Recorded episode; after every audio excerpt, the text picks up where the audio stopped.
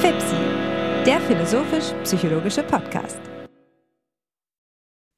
Herzlich willkommen, meine Damen und Herren, zur 91. Episode des Podcasts FIPSI, des philosophisch-psychologischen Podcasts. Es ist, wie das Schicksal so will, einmal wieder Nacht geworden und es ist sozusagen eine der berüchtigten FIPSI-Aufnahmen, die nachts stattfindet. Mal sehen, was das wird, lieber Hannes. Ich habe da Vertrauen in uns, Alexander.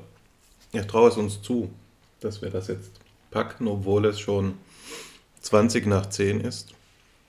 Von mir weiß ich, dass meine Aufstehzeit nicht so geplant war, dass es problemlos ähm, funktionieren muss, aber ich denke, wie so, dass wir uns mit einem gewissen Recht der Erfahrung inzwischen darauf verlassen dürfen, dass der Geist uns tragen wird. Wir haben uns ja für die heutige Episode etwas Besonderes vorgenommen, wenn man so möchte. Es ist seit ähm, längeren einmal wieder eine Episode von Fipsi liest. Und zwar knöpfen wir uns einen Text vor, den du in einer früheren Episode, ich glaube vor zwei oder drei Sitzungen, einmal en passant ins Spiel gebracht hast, nämlich ein Vortragsmanuskript von Husserl. Ich werde die Initiative ergreifen, ein wenig über den Kontext zu berichten. Und das möchte ich auch, wenn wir sagen, dass FIPSI zu einem gewissen Grad einen selbstgewählten Lehrauftrag verfolgt, eine, eine Bildungsmaxime besitzt, dann ist das zu einem gewissen Grad auch die Bemühung darum, wichtig, äh, die Wichtigkeit der Quellenkritik und Quellenforschung hervorzuheben. Sicherlich kann man nicht alles mit Gewissenhaftigkeit nachschauen. Das führt uns zum Tausendfüßler-Problem, das äh, der Theorie sozusagen sogar noch vorgeordnet ist, bevor man zur theoretischen Arbeit gehen kann, die der empirischen Arbeit vorausgelagert ist, ähm, kann man auch noch der theoretischen Arbeit die quellenkritische historische Arbeit vorlagern und so hebt sich die Wissenschaft selbst auf. Letztlich kann man also nicht immer Quellenkritik betreiben, aber die Quellenkritik erfüllt eine wichtige Funktion. In diesem Fall handelt es sich um eine mh, hm, längere Hintergrundgeschichte, die man dankenswerterweise dort findet, wo kritische Ausgaben bereits formuliert worden sind.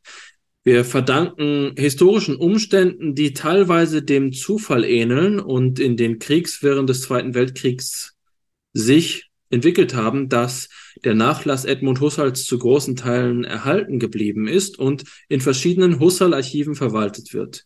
Diese Husserl-Archive haben über die letzten 80 Jahre kontinuierliche Quellenarbeit geleistet und die ähm, Personen hervorgebracht, die in größter Gewissenhaftigkeit mit, und mit beeindruckender akademischer Expertise der philosophischen Forschung, sowohl inhaltlicher als eben auch historischer Natur, dem nachgegangen sind, was die ähm, Kontexte der einzelnen Manuskripte dieses Nachlasses sind.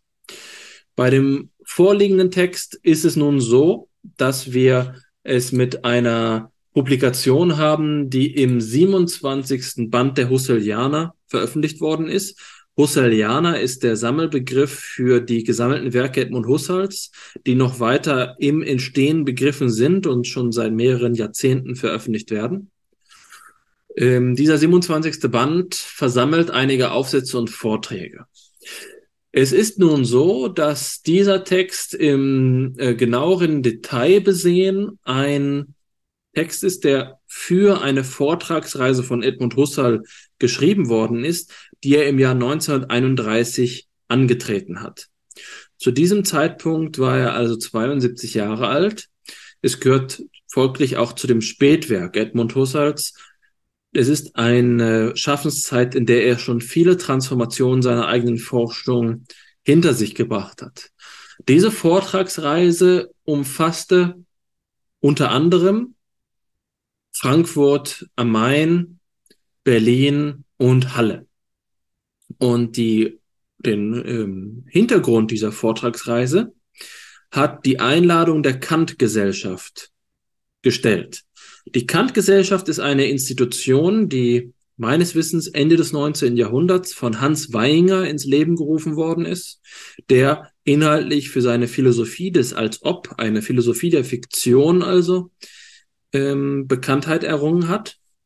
Und die Kant-Gesellschaft ist eine wesentliche Institution der deutschsprachigen Philosophie gewesen, in der eben nicht nur Kant-Exegese betrieben worden ist, sondern die auch das Rückgrat von ähm, akademischer Philosophie in Deutschland gebildet hat. Die Kant-Gesellschaft ähm, hat nun ähm, die Ehrenmitgliedschaft an Edmund Husserl zwei Jahre zuvor gegeben und das war auch der Anlass dazu, dass der Vorsitzende der Kant-Gesellschaft Edmund Husserl darum gebeten hat, Vorträge zu halten. Es ist nun von inhaltlicher Bedeutung, dass das die Kant-Gesellschaft ist. Zwar habe ich gesagt, dass äh, es nicht nur Kant-Exegese sei, was dort betrieben worden ist. Die Kant-Gesellschaft und die Kant-Studien als Publikationsorgan gehen darüber hinaus. Aber es geht oft auch um Kant. Das darf man nicht unterschlagen. Und das Verhältnis zwischen Phänomenologie und Kant und Neukantianismus im Besonderen ist kein einfaches. Das ist so wichtig, weil der Einschlag des Textes, den wir gleich besprechen werden, klar ein Begriff fokussiert, nämlich den der Transzendentalität, das Transzendentale, die transzendentale Phänomenologie im Besonderen. Und das ist etwas, was man vor Mitgliedern der Kant-Gesellschaft durchaus ähm, entwickeln kann, durchaus vorstellen kann. Jedenfalls ist dieser Text dann als äh, Vortrag dargestellt worden und es wurde die Publikation auch ins Auge gefasst. Eine Publikation, die zur gleichen, zur gleichen Zeit äh, angedacht wurde, wie die Veröffentlichung der sogenannten kartesianischen Meditation, auf die Husserl der Wortbedeutung nach, also der Meditation im Stile von René Descartes, auch in dem Text, den wir jetzt besprechen, Bezug nimmt. In dem Text Phänomenologie und Anthropologie Bezug nimmt. Aber genauso wie bei dem Buch, das nun einen wesentlichen Bestandteil der Husserl-Forschung ausmacht, genauso wie bei den kartesianischen Meditationen, ist es auch bei diesem Vortragsmanuskript nicht zu einer ähm, Publikation zu Husserls Lebzeiten gekommen. Zwar ist diese Publikation vorbereitet worden, und zwar äh, durch ein maschinenschriftliches äh, Manuskript von Husserls Assistenten Eugen Fink. Doch der Text ist erst deutlich später, neun Jahre nach der Erstellung des Typoskripts, ähm, zur Veröffentlichung gekommen. Und zwar in der Zeitschrift Philosophy and Phenomenological Research. Allerdings und spannenderweise eben eine englischsprachige Zeitschrift, die 1941 einen deutschsprachigen Text veröffentlicht. Jetzt ist es allerdings so, dass diese Fassung, die 1941 veröffentlicht worden ist, um ein paar Seiten, wenige Seiten am Ende gekürzt wurde. Wichtig ist bei dieser Kürzung, äh, dass sie erstens wichtige Kommentare für unsere heutige Thematik, wichtige Kommentare enthält. Zweitens, dass sie aber dann in der Gesamtausgabe der nachgelassenen Werke Husserls in den Husserlianern äh, und auch Gesamtausgabe, kritische Gesamtausgabe der bereits veröffentlichten Werke, dass sie ähm, die letzten Seiten auch dort enthalten sind. Das ist quellenkritisch interessant. Manches Mal ist es also so, dass wir auf eine Veröffentlichung treffen können und es verschiedene Textversionen gibt. Man muss sich darüber informieren, wenn man genau forschen will, was die Hintergründe sind.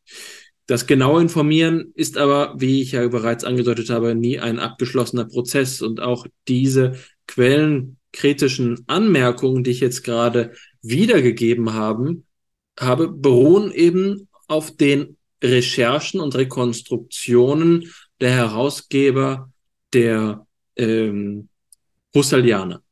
Hier kann es also auch zu ähm, Missverständnissen gekommen sein. Und es ist wichtig, sich auch dann, wenn man das quellenkritische Kommentarmaterial, die Sekundärliteratur zur Verfügung hat, dass man sich auf sie immer mit Vorsicht bezieht.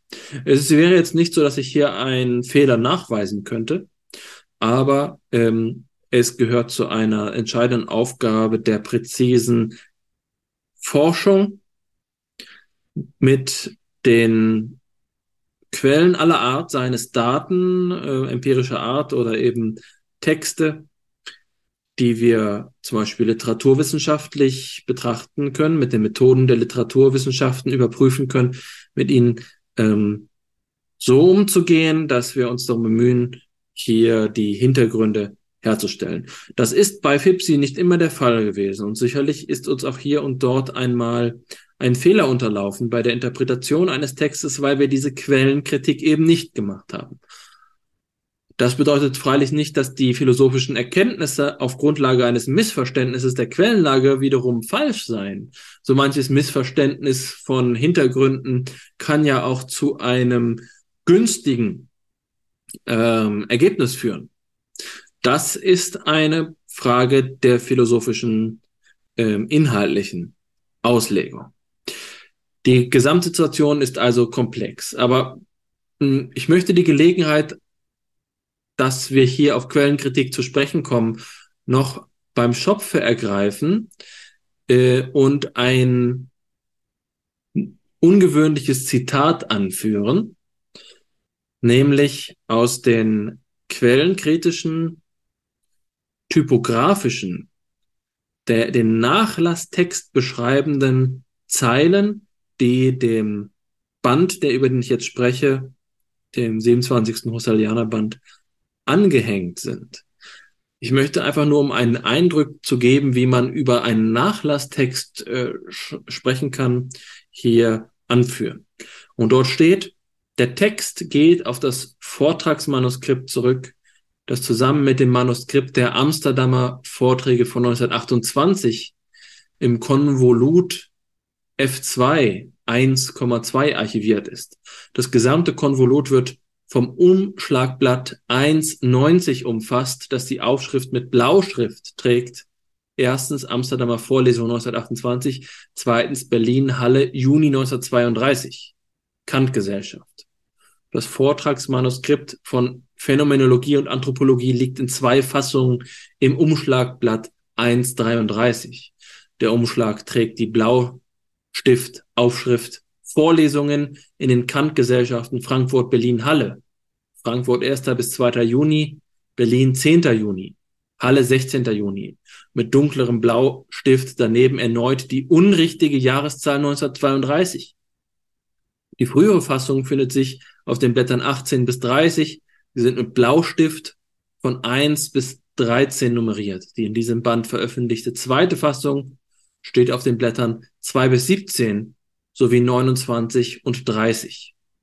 Das nur ein Auszug, um einmal zu illustrieren, wie diese Forschung erfolgt, worüber man hier sprechen kann, was man rekonstruieren kann, dass man hier der Person, äh, die diesen Nachlass angelegt hat, ähm, oder unter Umständen sogar Husserl selbst einen Fehler nachweist, in dem die Jahreszahl korrigiert wird, dass es hier zwei Fassungen des Textes gegeben hat, dass die, ähm, dass der Vortrag gemeinsam mit einem anderen Vortrag gelagert wurde in einer Art Blättersammlung, einem Konvolut, dass die Amsterdamer Vorträge von 1928 gemeinsam mit den Kant-Gesellschaftsvorträgen gelagert worden sind.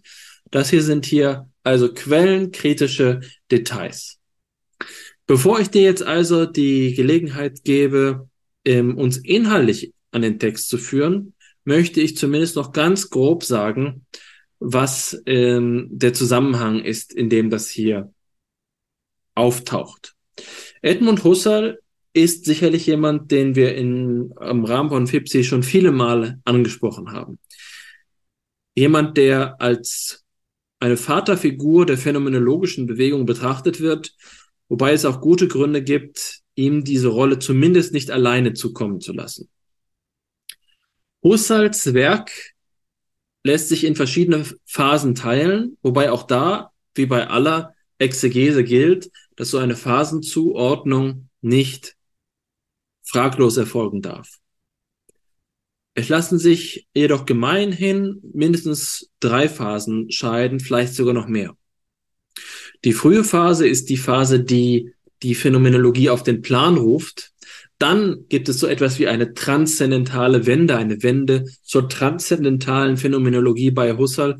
Und dann gibt es ein Spätwerk, das geprägt ist davon, dass die transzendentale Phänomenologie in einem Abwehrkampf stand, in einem Rechtfertigungsverhältnis zu Kritiken an ihr, die vor allen Dingen dadurch auch ähm, motiviert wurden, dass sie philosophische Alternativen zur Verfügung stehend sahen, die erfolgreicher sein konnten, etwa die heideggerianische Philosophie, als es Husserl zu dieser Zeit in den späten Zwanzigern und in den Dreißiger Jahren selbst gelingen konnte. Das ist die Spätphase, in der Husserl etwa den Lebensweltbegriff ausdeutet. Die vierte Phase, die man hier noch in Frage stellen, äh, kommen lassen kann, ist die Phase vor der ersten. Und zwar eine Phase, in der Husserl selbst zumindest zu einem gewissen Grad Psychologist gewesen ist. Ein Begriff, der auch für den gegenwärtigen Text relevant wird. Der Punkt, über den es jetzt hier zu sprechen gilt, ist, welche Rolle hat Husserl wirklich in der phänomenologischen Bewegung? Holzschnittartig und jeder Bedür Ergänzung bedürftig ist es eben zu sagen, dass Husserl ursprünglich eine in vieler Hinsicht anschlussfähige Fassung, aber unvollständige Fassung der Phänomenologie skizzieren konnte, indem er in einem herkuleischen Akt die logischen Untersuchungen zeugte, hervorbrachte, sein Geist sie in die Welt wo, ähm, geworfen hat. Ähm, und diese Art der phänomenologischen Forschung ist dann im Dialog mit anderen Arten der Philosophie. Und der Verdacht ist hier soziologisch gesprochen. Den Verdacht finden wir zum Beispiel bei Martin Kusch eben unter dem Einfluss des damals noch in der deutschen Philosophie dominanten Neukantianismus, insbesondere Marburger Art. Wir reden hier von Paul Nathorp als einem wichtigen Gesprächspartner von Husserl dass sich diese Philosophie, die eben unvollständig war, in ihrer Vervollständigung bei Husserl in eine Richtung bewegt hat, die nicht alternativlos war. Und dass andere Formen der äh, Phänomenologie, die vielleicht auch schon unabhängig von den logischen Untersuchungen entstanden waren, aber zumindest mit den logischen Untersuchungen noch in Dialog standen, dass sie ähm, Konfliktpotenzial in der weiteren Entwicklung der husserlianischen äh, Forschung sahen. Das ist der Punkt, in dem Husserl in Beziehung zu Seeberger äh, Gesprächen und anderen äh, biografischen Ereignissen, in dem er in Dialog steht, einerseits dazu kommt, die Phänomenologie methodisch weiterzuentwickeln und von der Reduktion zu sprechen und andererseits die Konstitution der Subjektivität innerhalb einer transzendentalen Sphäre vornimmt. Eine Innerlichkeit des Bewusstseins gestattet, die in einer dem Phänomenalismus näher stehenden Lesart eben nicht nötig ist. So etwa, wenn wir auf die klassische Kritik von Jean-Paul Sartre blicken, der sagen würde, dass die ganze Thematik des Egos des transzendentalen Ich, das ähm, Husserl bewegt, der eigentlichen phänomenalen Aktivität transzendent ist, sie übertrifft, jenseitig von ihr ist. Anders gesagt, das eigentliche phänomenologische Tagwerk erfolgt unabhängig von allen Fragen nach dem Ego. Das ist eine Idee des frühen Sartre. Und so kann man eben auch sagen, Husserl bewegt sich hier in den, der Schrift, die man im Allgemeinen Ideen 1 nennt, eine Abkürzung für einen längeren Titel, dass in dieser Schrift ähm, Husserl einen Pfad eingeschlagen hat zur Transzendentalität, äh, der ähm, einen Konflikt hervorgerufen hat. Ein Konflikt mit alternativen Interpretationen. Die Frage ist, und damit nähern wir uns eben präzise an den Standort des Textes an, mit dem wir uns jetzt auseinandersetzen wollen. Die Frage ist, wie ist Husserl selbst damit umgegangen? Wie ist er damit umgegangen, dass er gewisserweise 1903, 1904, 1905 in strahlendem Licht erschienen ist als Gründer und doch für seine logische Untersuchung große Anerkennung erhalten hat, dann die Wende, die er vollzogen hat, die Konsequenzen, die er gezogen hat, nicht von zahlreichen seiner Schülerinnen und Schüler mitvollzogen worden sind und er sich jetzt der Frage ausgesetzt sieht, wie steht er im Verhältnis zu der Kritik, die an ihm geäußert wird?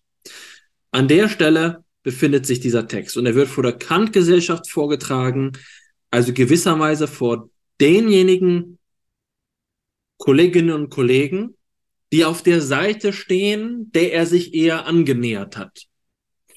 Die Rhetorik des Textes, und damit mache ich die erste äh, Vorausdeutung auf den Text, ist entsprechend eine defensive, teilweise polemische, die versucht, den eigenen Standpunkt zu rechtfertigen, in den Schutz zu nehmen und den anderen Standpunkt, den kritischen Standpunkt zu entkräftigen. Aber damit habe ich schon genug gesagt, um ähm, deine inhaltliche Darstellung des Textes, den wir jetzt auch gleich diskutieren werden, selbstverständlich vorzubereiten. Vielen Dank, Alexander, für die ja doch umfassende Kontextualisierung des Textes, den wir jetzt besprechen wollen. Es wäre, wenn du jetzt zu Gast bei FIPSI wärst, anstatt Co-Host bei FIPSI, wäre es sozusagen schon ein ähm, geeignetes Eingangsstatement gewesen. Da hast du jetzt schon einige Gedanken entwickelt, einige grundlegende Kommentare auch zur ja, intellektuellen Textarbeit getroffen. Ich gehe jetzt ganz unverhohlen vor ich gestatte es mir eben, auf dem aufzubauen, so wie du es jetzt ja auch schon angekündigt hast. Mit der einzigen Ausnahme, dass ich einen kleinen Hinweis geben möchte, etwas, das mir ins Auge gestochen ist. Vor allem auch dadurch, dass ich zuerst mit der Ausgabe gearbeitet habe, die eben die ältere ist, die unvollständige Ausgabe, die im September 1941 veröffentlicht worden ist. Weil mir dieses diese Jahreszahl ist mir ins Auge gestochen, weil ich weiß, dass im selben Jahr ähm, Nikolai Hartmann seine äh, Rezension über Arnold Gehlens Buch geschrieben hat, veröffentlicht hat, die einen ähnlichen verwandten Titel trägt, nämlich ähm, Neue Anthropologie in Deutschland. Also 1940 veröffentlicht Arnold Gehlen das Buch Der Mensch, seine Stellung, äh, seine Natur und Stellung in der Welt. Und 1941, 42 veröffentlicht Nikolai Hartmann eine der ersten Rezensionen dieses Buches äh, mit dem Titel Neue Anthropologie in Deutschland, die vor allen Dingen positiv eingestellt ist, dieses Denken, das Gehlen dort entwickelt, preist als einen neuen und heiß ersehnten Ansatz in der deutschen äh, akademischen Landschaft. Ich zitiere kurz eine Stelle aus Hartmann. In Fachkreisen der deutschen Philosophie wird auf nichts so sehnlich gewartet wie auf einen neuen, grundlegenden Ansatz der philosophischen Anthropologie. Und diesen Ansatz sieht Hartmann jetzt eben verwirklicht in Gehlens Hauptwerk Der Mensch unterzieht ihm, aber das sage ich jetzt nur noch am Rande und äh, in Übereinstimmung mit den Herausgebern ähm, des Bandes, in dem diese Rezension abgedruckt ist, nämlich Gerald Hartung und Matthias Wunsch. Ähm, er unterzieht Gehlens Denken hier einer, einer eigentümlichen Interpretation, insofern Hartmann anders als Gehlen den biologischen Reduktionismus Gehlens Anthropobiologie, wie er seinen eigenen Ansatz eben nennt, nicht anerkennt, nicht mitgeht, nicht für voll nimmt, sondern das ähm, Ganze rahmt und ähm, für vorläufig sozusagen hält. Aber ich, ich nenne diesen, ähm, diesen Zusammenhang aus ähm, verschiedenen Gründen. Eine, eine, also ich mache diesen Punkt noch einmal deutlicher, jetzt bin ich nämlich gerade doch noch auf die Stelle gestoßen, die ich hierzu ähm, vorlesen könnte. Hartmann bewertet ähm, Gehlens Idee der Anthropobiologie wie folgt, Zitat, das sieht nun recht bedrohlich aus. In der Tat, wenn es gerade aus biologischen Gründen einleuchtet, dass das geschilderte Mängelwesen gar nicht existiert haben kann, weil es ja nicht existenzfähig ist, so lässt sich auch nicht biologisch mit der Notwendigkeit seiner Erhaltung argumentieren. Dennoch möchte ich glauben, dass hier kein Proton-Pseudos vorliegt. Also Hartmann liegt es hier daran, die Mängelwesen-These nicht als einen biologischen Reduktionismus auszudeuten, das aber nach Hartung und Wunsch, und das ist auch meine eigene Lesart des Zusammenhangs, ähm, bei Gehlen anders auszusehen scheint. Also Gehlen sel selbst ordnet sein Denken so, dass es aus der Mängelwesen-These ja, deduziert werden könnte oder zumindest von ihr abhängt. So, das ist hier die, die Lesart. Warum äh, nenne ich das Ganze? Nun, weil der Text, mit dem wir uns heute befassen wollen, bei dieser Ausgabe von FIPSI, eben schon früher, 1928, einen ähnlichen Zusammenhang aufgreift. Der, Tit äh, der, Titel des Textes, der Text, mit dem wir uns beschäftigen wollen, ist überschrieben mit dem Titel Phänomenologie und Anthropologie und er befasst sich eben mit diesem Verhältnis, das Husserl hier als Spannungsverhältnis auffasst. Also, wo Hartmann davon spricht, dass es eben ein großes Bedürfnis nach einer neuen Anthropologie gibt, 13 ähm, Jahre später, sagt Husserl 13 Jahre früher, die Phänomenologie, und das ist sicherlich eine der zentralen Thesen oder die Zeitdiagnose, von der der Text überhaupt ähm, ausgeht, dass die Phänomenologie Gefahr läuft, von innen her verfremdet zu werden von denjenigen, die er jetzt eben als Teil der phänomenologischen Bewegung auffasst. Das ist ein Begriff, der auch von Husserl kommt. Du hast ihn jetzt so gebraucht, dass du Husserl selbst dazugerechnet hast unter die Vertreter der phänomenologischen Bewegung und damit ja für den Zuhörer mit ähm, Ohren quasi schon preisgegeben, dass du kritisch gegenüber dieser Unterscheidung eingestellt bist, Phänomenologie und phänomenologische Bewegung. Husserl selbst aber würde sich ja nicht ihr zurechnen, sondern sich von der Bewegung abgrenzen und seine Philosophie als die eigentliche und einzige Phänomenologie im engeren Sinne ansetzen. Und die engere und einzige Phänomenologie steht jetzt in der Gefahr, von innen her ähm, überrumpelt zu werden. Sie sieht sich einer Reihe von Missverständnissen ausgesetzt. Und ähm, das ist jetzt etwas, mit dem sich dieser Text auseinandersetzen will.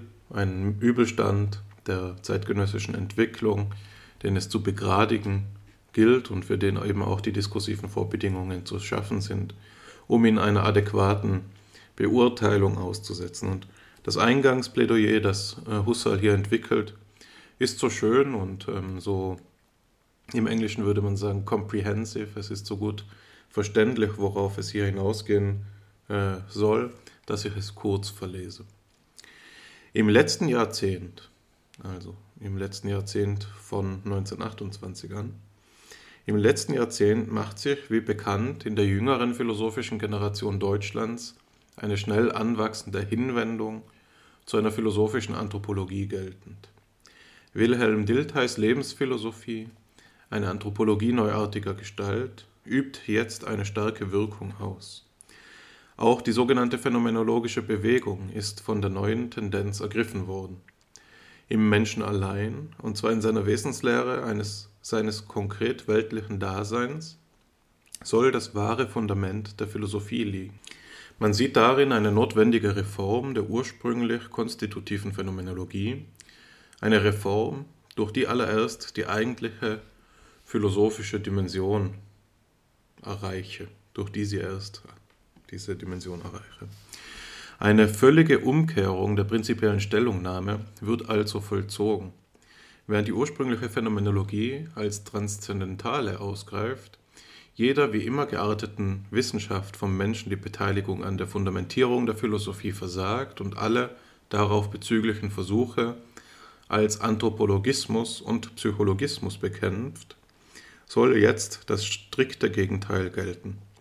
Die phänomenologische Philosophie soll völlig neu vom menschlichen Dasein her aufgebaut werden. In diesem Streit kehren in modernisierter Gestalt die alten Gegensätze zurück, welche die ganze Philosophie der Neuzeit in Bewegung halten. Bis zu diesem Punkt das erste Zitat, ähm, in dem schon die wesentliche Stoßrichtung des Textes eben angekündigt wird und ähm, zu, das mich jetzt auch noch einmal daran erinnert hat, in welchem Zusammenhang du den Text erwähnt hast. Ich meine mich nämlich zu erinnern, dass das der Hinweis aus der Diskussion mit Daniel Neumann kommt, wo wir über die frühe Phänomenologie gesprochen haben. Und Daniel Neumann hat ja hier bei uns die Idee, die These vertreten, dass die, das Framing der Phänomenologie in ihrer Geschichte als ein Kampf zwischen zwei Fronten falsch wäre. Er meinte, es ist eher so, dass wir es am besten begreifen können, wenn wir ähm, versuchen, lokale Konstellationen an den verschiedenen universitären Standorten zu betrachten. Und als wir ihn dann, ich glaube, das war meine Nachfrage, als ich ihn dann in die Richtung einmal gedrückt, gedrängt habe, gefragt habe, ob es aber nicht doch so ist, dass es einen ähm, einen ideellen Gegensatz gibt, transzendentale und realistische Phänomenologie, ähm, eben in Bezug auf Eberhard Avé Lallemants Text zur Antithese, meinte er, der Streit hätte nie ähm, gegriffen. Die Proponenten der beiden Ansätze würden aneinander vorbeisprechen. Und hier in diesem Text, den wir jetzt heute betrachten, sehen wir, dass Husserls Auffassung zumindest in dieser Zeit nach der transzendentalen Wende, die war, dass es in der Tat so ist, dass es diese Spaltung gibt. Die ist jetzt nicht unbedingt mit, muss jetzt nicht identifiziert werden mit derjenigen, die dann Abbé Lallemand eben in der Rückschau vornimmt, aber es gibt hier doch für Husserl Anlass, einen Abwehrkampf zu kämpfen, heraufzubeschwören, und zwar zwischen eben seiner recht verstandenen Philosophie, die eine transzendentale Gestalt annehmen soll, und den falsch verstandenen neuen Entwicklungen der jüngeren Zeit, die jetzt versuchen eben ähm, die Phänomenologie nicht mehr als transzendentale Wissenschaft ähm, aufzuzäumen, nicht mehr eine konstitutive Analyserichtung anstreben, sondern eben ähm, den Menschen in ihren Ausgangspunkt nehmen und ihn als das letzte Fundament der Philosophie versuchen in den Blick zu nehmen. Das ist eine Denkart, die für Husserl parallel steht zu seiner eben schon in den logischen Untersuchungen viel kritisierten äh, Kontrastfolie des Psychologismus. Also Anthropologismus und Psychologismus sind hier vielleicht zwei Seiten derselben Medaille. Sie sind zwei der wesentlichen Fallstricke, gegenüber der sich die Phänomenologie in seinem Sinn eben abgrenzen soll. Wie geht das Argument des Textes weiter? Nun, er sagt, wir müssen also eine, ähm, eine Position entwickeln, die es uns gestattet, eine, ähm, eine Entscheidung zu treffen. Eine Entscheidung zwischen diesen zwei Ansprüchen, die, die ähm, auf der einen Seite eben die des Anthropologismus, die der jüngeren Entwicklungen und auf der anderen Seite der Transzendentalismus muss hier als ideeller Gegensatz aufgefasst werden, nicht bloß als eine äh, historische Kontingenz, als ein modischer Gegensatz. Und jetzt müssen wir diesen Gegensatz ähm, ähm, auflösen, und zwar auf eine Art und Weise, die sich vom Wesen der Philosophie her begründen lässt. Ich zitiere eine, knapp, eine knappe Stelle wieder. Sind wir heute schon so weit, über diese Einsichten zu verfügen, ist das prinzipielle Wesen der Philosophie und ihrer Methode schon zu einer so radikalen Klärung und apodiktisch begrifflichen Fassung gekommen, dass wir darauf eine endgültige Entscheidung gründen können. Ich will versuchen, Sie davon zu überzeugen, dass wir in der Tat schon so weit sind, und zwar als Ergebnis der Entwicklung der konstitutiven Phänomenologie. Ohne dieser Entwicklung nachzugehen, will ich versuchen, die in ihr zu einer zu reiner Abklärung gekommene transzendentalphilosophische Methode sowie die dadurch in den systematischen Gang konkret ausführende Arbeit gekommene Transzendentalphilosophie mindestens als Idee zu umzeichnen. Aus der gewonnenen Einsicht wird die prinzipielle, also endgültige Entscheidung der Frage, die unser heutiges Thema ist, uns von selbst zufallen.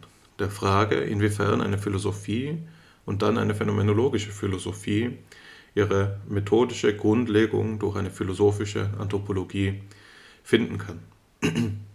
Also es geht hier um eine endgültige Klärung dieses Streits, die aus dem Wesen der Philosophie selbst gewonnen werden soll.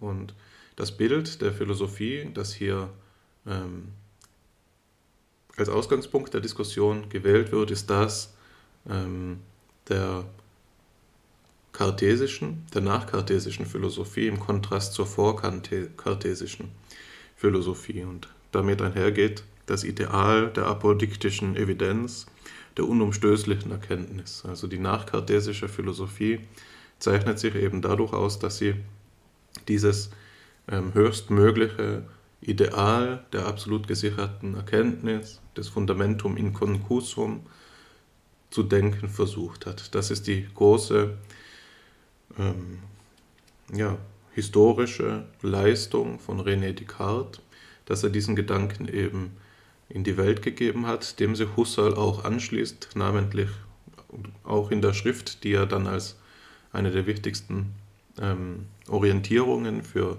die Reflexion angibt, die, der wir uns heute widmen, den kartesianischen Meditationen. Und jetzt ist es eben so, dass sich hier ähm, der Anthropologismus für Husserl vor diesem Ideal der nachkartesischen Philosophie zu messen hat und seines Erachtens, so viel darf ich schon vorwegnehmen, daran scheitern wird. Also es geht hier um, um die Letztsicherung, um die Letztrechtfertigung der philosophischen Tätigkeit und die sei, so Husserls Argument, nur auf transzendentalem Wege zu leisten. Ich lese nochmal eine Passage vor, die das knapp zum Ausdruck bringt, ähm, jetzt auf Seite 3. Die Entwicklung tendiert gegen folgende Idee. Philosophische Erkenntnis der gegebenen Welt erfordert zunächst eine universale a priorische Welterkenntnis. Wir könnten sagen, eine universale, nicht nur abstrakt allgemeine, sondern konkrete rationale Ontologie. Darum erfasst wird, dadurch erfasst wird die invariante Wesensform die reine Ratio der Welt bis hinein in alle ihre regionalen Seinsphären.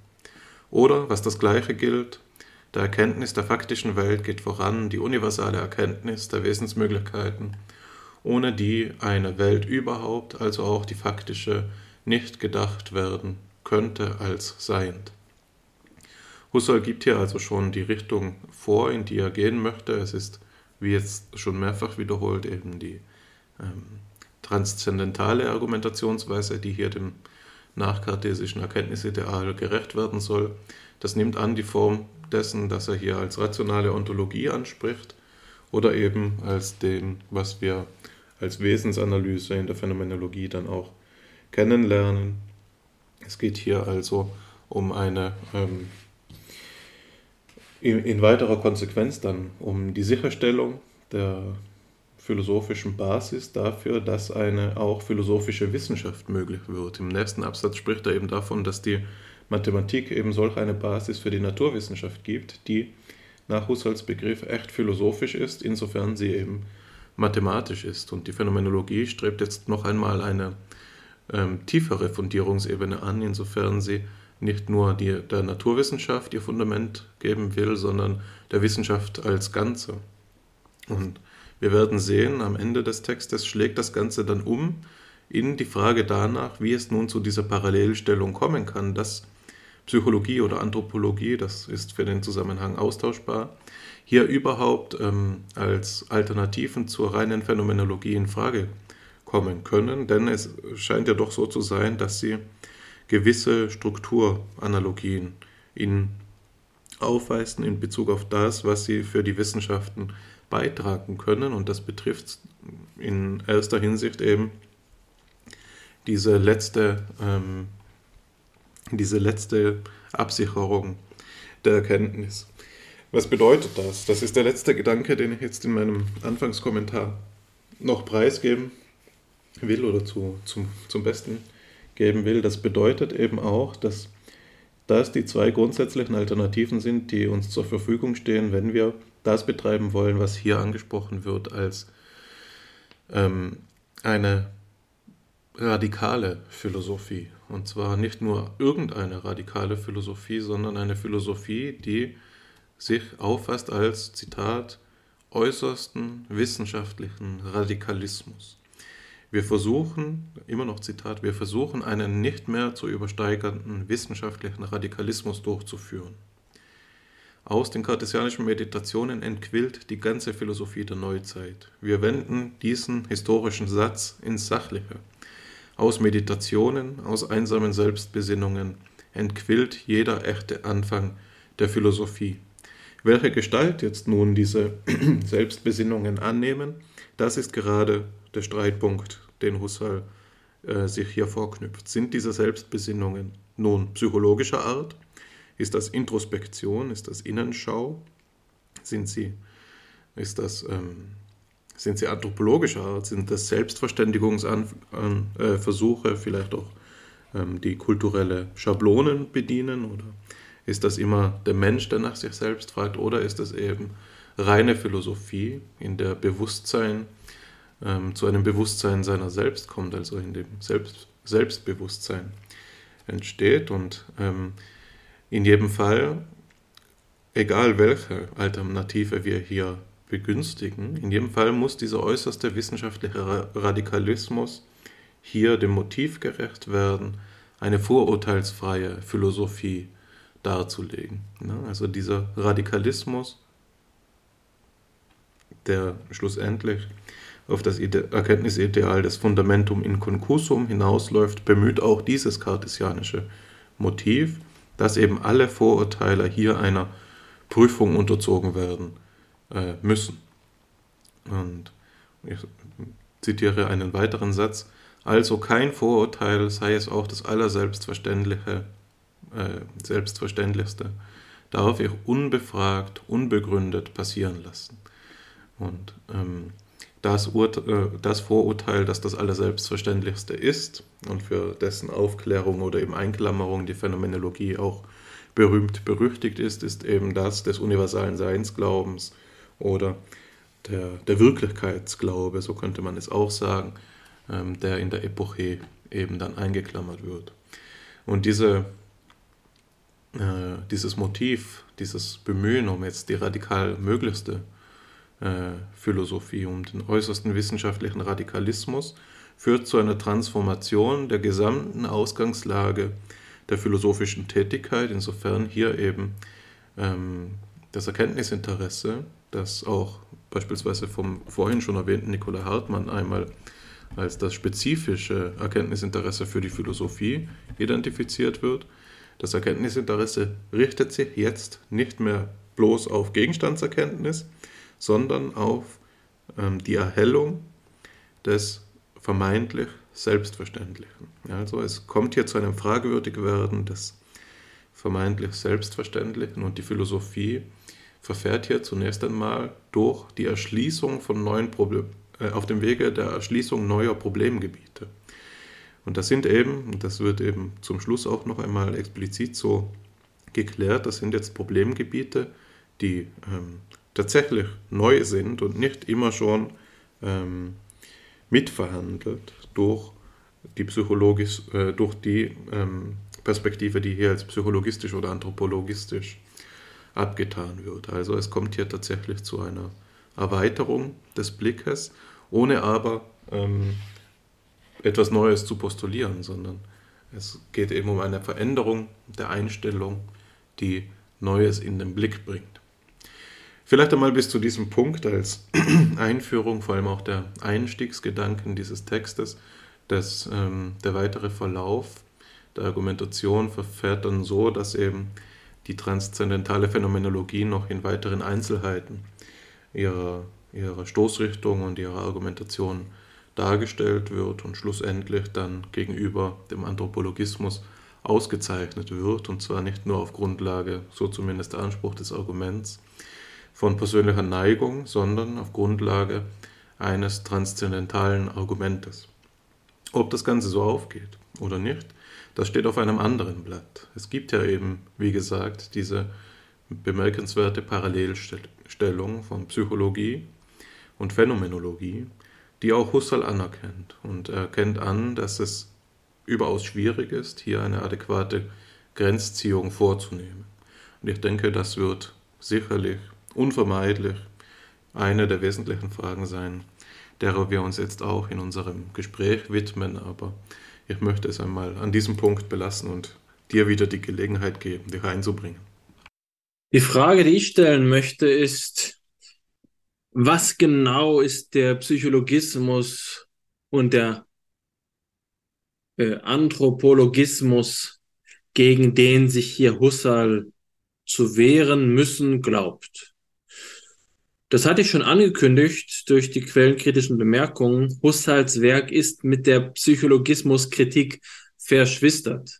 Und jemand, der sich dieser Frage, die wir heute verhandeln wollen, gewidmet hat, ist Hans Blumenberg. Hans Blumenberg ähm, hat ähm, eine Beschreibung des Menschen als einen Text vorgeschlagen und hat da Husserls sogenanntes Anthropologieverbot, so beschreibt er es, wenn wir Jean-Claude Monod, einem Wissenschaftler an, am, am Pariser ähm, Husserl-Archiv, Glauben schenken dürfen, der 2017 einen Artikel hierüber geschrieben hat. Ähm, so hat also Blumenberg Husserls Haltung folgendermaßen eingeschätzt. Blumberg schreibt, Husserls Lebenswerk hatte mit der Erfahrung des Psychologismus als der Verunsicherung aller philosophischen Gewissheiten durch neurophysiologische Kausalität begonnen. Diese Bedrohung abgewendet zu haben, erschien nicht nur ihm selbst als der Inbegriff seiner Lebensleistung.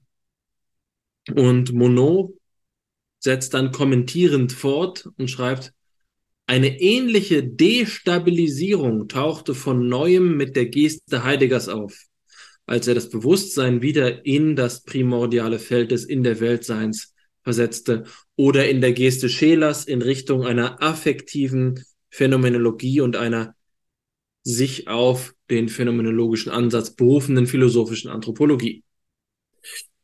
Ähm, das ist das Problemfeld sage ich jetzt, äh, in, in dem wir uns hier bewegen. Ich möchte auf den Psychologismusbegriff aber zunächst nochmal genauer eingehen, denn ihm habe ich einige Zeit meines Lebens schon gewidmet, um zu verstehen, was es damit genau auf sich hat. In den Prolegomena der logischen Untersuchung, also dem Text, der 19, im Jahr 1900 von Husserl veröffentlicht worden ist, entwickelt er seine legendäre Psychologismuskritik. Und in diesem Text wird deutlich, dass Husserl nicht einfach nur den Tatbestand des Psychologismus identifiziert und dann argumentativ angreift, sondern es hat zu diesem Zeitpunkt schon Psychologismuskritik gegeben. Husserl ist nicht einfach ein Antipsychologist oder der Erste.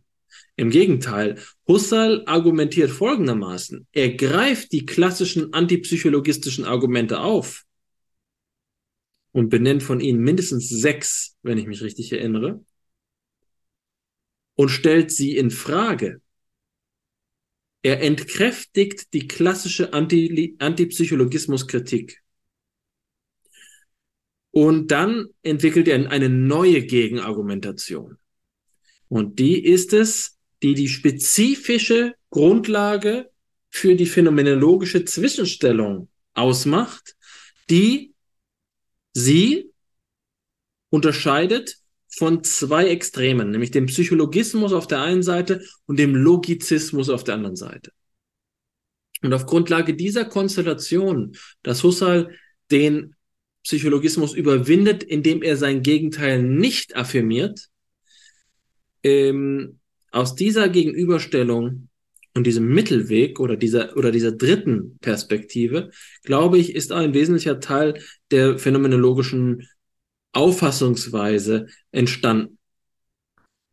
Äh, jedenfalls ist der Psychologismus erst einmal ganz grundsätzlich be betrachtet die Auffassung, dass die Logik eine Kunstlehre sei. So beschreibt das Husserl.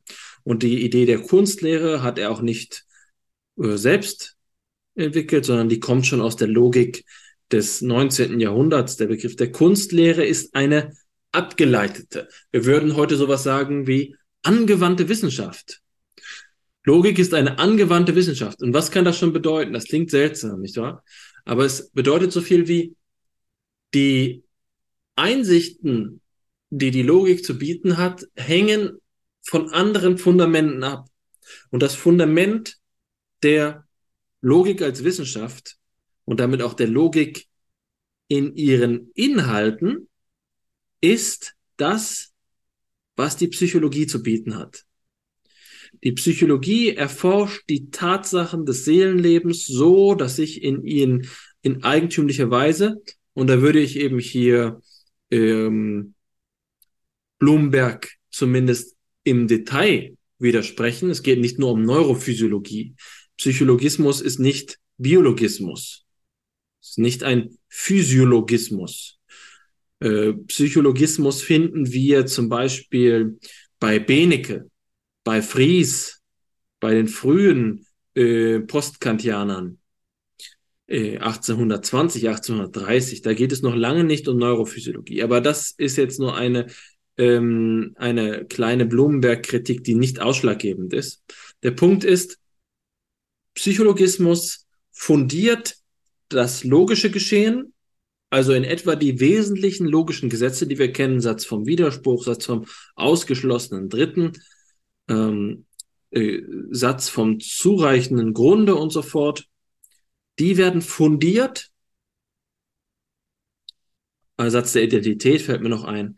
Ähm, die werden fundiert in psychologischen Sachverhalten, so wie die Tatsächlichkeit, die der Geschehnischarakter der Empfindungen, nach welchen Naturgesetzmäßigkeiten noch immer er abläuft, das ist die Ursache für unser logisches ähm, Erkennen und unsere logischen Behauptungen, unsere logischen Auffassungen. Anders gesagt, die wissenschaftliche Beziehung ist so, dass die Logik auf der Psychologie gründet und die entsprechende Beziehung zwischen den Gegenständen dieser Wissenschaften muss ja analog laufen. Das heißt, auch die vermeintlichen Grundlagen unserer Mathematik und so weiter und so fort sind jetzt gebunden an eine empirische Verfassung. Die Art und Weise, wie tatsächlich geschlossen wird und auch anders geschlossen werden könnte in Abhängigkeit von der psychischen Konfiguration der Individuen, die dort schließen und argumentieren, urteilen und so weiter und so fort. Im Kern ist also hm, der Psychologismus die Auffassung, dass die Kunstlehre, dass die Logik Kunstlehre sei und dass sie auf Fuß auf der theoretischen äh, Lehre der Psychologie und diese Psychologie, die nicht jetzt gebunden ist an logische Gesetze, denn sie ist ja das Bindende, ist eine, die folglich die empirische Basis aller Wahrheit entscheidet.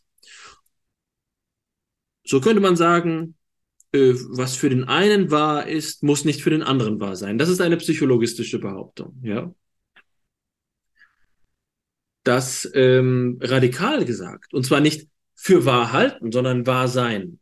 Wahrheit wird zu einem sekundären Prädikat. Was die eigentliche wissenschaftliche Untersuchung ausmacht, ist lediglich die ähm, psychische natürliche Geschehnisordnung. Und was mit Ordnung gemeint sein kann, wird dann natürlich auch schon wieder hinfällig, aber es sind Ideen, die natürlich dem Empirismus auch in die Hände spielen. Das ähm, ist der Kontext. Die Befürchtung, die Husserl hat, die ihn hier zu diesem Abwehrkampf motiviert, ist, dass die Phänomenologie verwässert wird und sich einer Fundierung der Logik öffnet. Husserl schreibt logische Untersuchungen. Die Phänomenologie ist für Husserl in der husserlianischen Orthodoxie eine Geisteslehre, in der die logische Gesetzmäßigkeit, das, was er die Ratio nennt, in dem Zitat, das du angeführt hast, ähm, äh, äh, in der diese Ratio von größter Bedeutung ist. Und die Befürchtung, die Husserl ähm, aufbringt, ist, dass Scheler und Heidegger mit diesem Anthropologismus ähm, und dem impliziten Psychologismus sich nicht mehr an so einer Geltungsordnung orientieren können, dass sie sich der bloßen empirischen Zufälligkeit zuwenden. Die Frage natürlich ist, ob er damit recht hat, ja, ob seine Vermutung ein Anthropologieverbot rechtfertigt. Das ist eine Frage, die uns an die Grundfesten der husserlianischen Auffassung äh, bewegt, vor allen Dingen eben an den Rationalismus die Auffassung, die du zitiert hast. Etwas, was mir schon vor einigen Jahren aufgefallen ist, als wir zusammen seinerzeit die erste logische Untersuchung lasen, so 2017, und an einer Stelle auch schon dort von dem Logos oder der Ratio gesprochen wurde. Es gibt diese Präsuppositionen der husserlianischen Lehre, die schlicht und ergreifend so verfasst sind, dass der Logik auch eine metaphysische Vorrangigkeit zugestanden wird. Das ist eine Kritik, die immer wurde, wieder gegenüber Husserl wiederholt worden ist, dass er zwar die Metaphysik nicht in den Mittelpunkt seiner Betrachtung stellt, aber er de facto einige Konzessionen annehmen muss. Dass also die Ratio diese Rolle habe, ist äh, entscheidend, um zu verstehen, weswegen sich Husserl so stark daran klammert, dass wir Anthropologie und Psychologie nicht die Rolle zuweisen, dass sie die theoretische Grundlage der Logik erfassen können. Ihm droht damit also das Ganze wieder aus den Händen zu gleiten. Bloomberg argumentiert hier jetzt psychologisch-biografisch, sagt, Husserl will an seinem Lebenswerk festhalten. Ich glaube, das ähm, eigentliche Argument wieder eine seichte äh, Bloomberg-Kritik, die das eigene, das eigentliche Kampfgebiet ist aber nicht Husserls verletzter Stolz, sondern es geht um wirklich darum, wie können wir Philosophie betreiben? Welche Rolle spielt die Logik in der Philosophie überhaupt? Und Husserl steht hier klar auf dem rationalistischen Standpunkt, dass diese äh, logische Ordnung das höchste Einsichtsvermögen ist. Ähm, das und, äh, und der höchste denkbare Gegenstand ist. Deswegen spricht er in dem Aufsatz, äh, von, dem, de, von dem wir hier auch ähm, uns jetzt, äh, mit dem wir uns hier kritisch auseinandersetzen, davon, dass eine Einsicht in Wahrheit möglich sei und dafür eben die transzendentale Methode nötig ist. Das ist gleichzeitig seine Gewähr. Und das muss man jetzt, denke ich, auch so ordnen. Husserl sagt das Folgende in diesem Text. Er sagt, die Anthropologie ist der Versuch, dem weltlichen Geschehen gerecht zu werden, die äh, kartesianische, kartesianisch operierende Philosophie wie seine eigene begibt sich in ein selbstgewähltes Exil, in eine meditative Einsamkeit und die Anthropologie habe jetzt das Bedürfnis, zur Welt zu kommen. Und Husserls Argument ist, aber das gelingt uns besser, wenn wir auf dem transzendentalen Weg dahin gehen.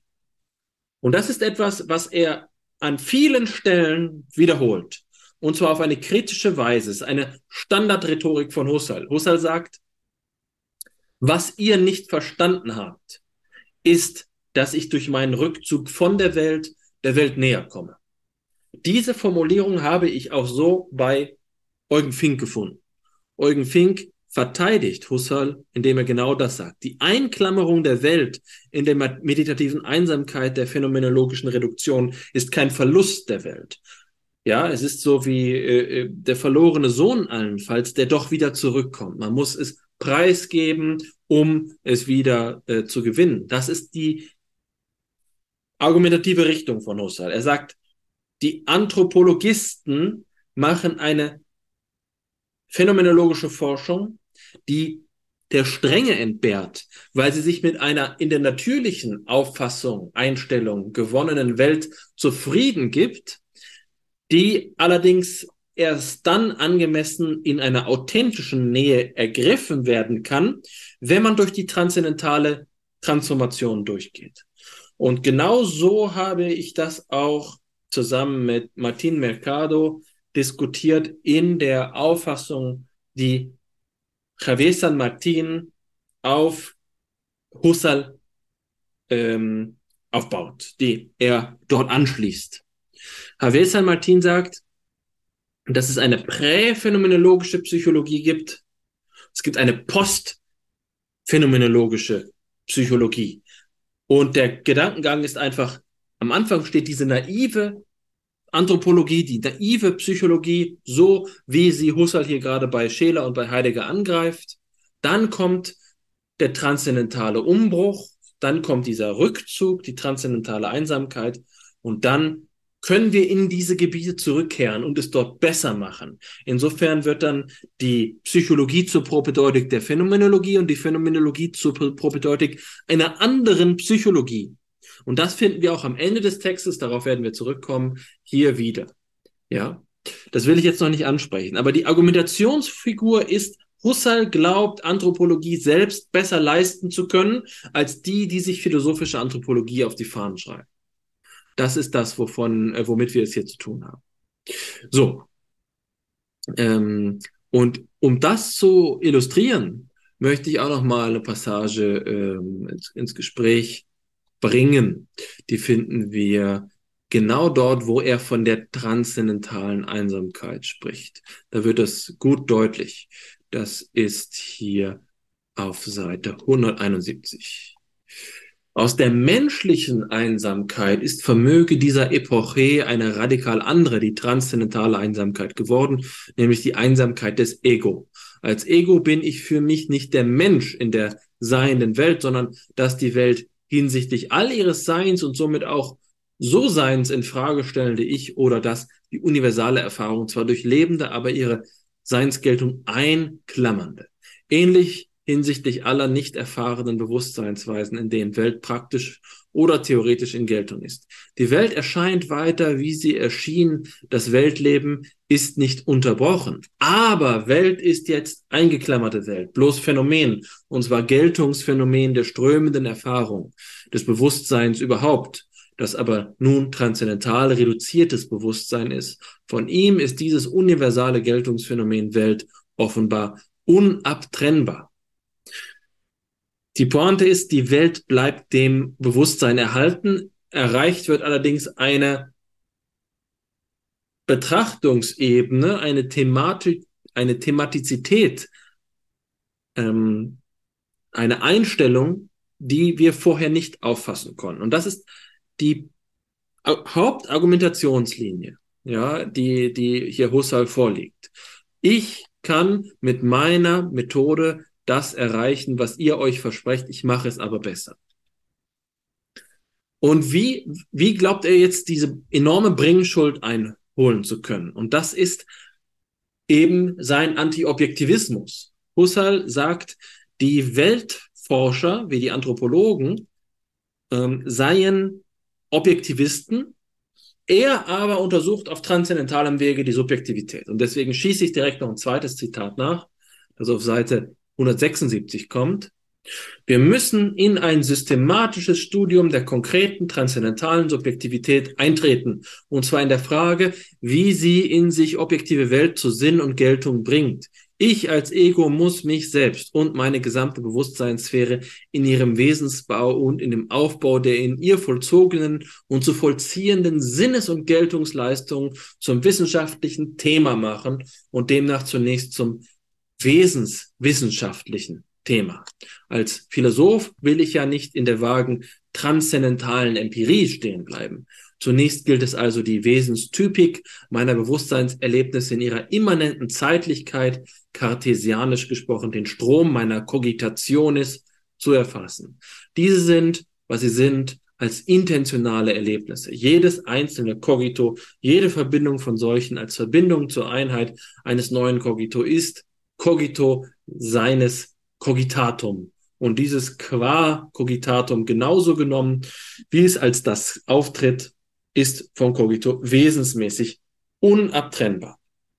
Als Gewähr nimmt er hier also den Intentionalitätsbegriff.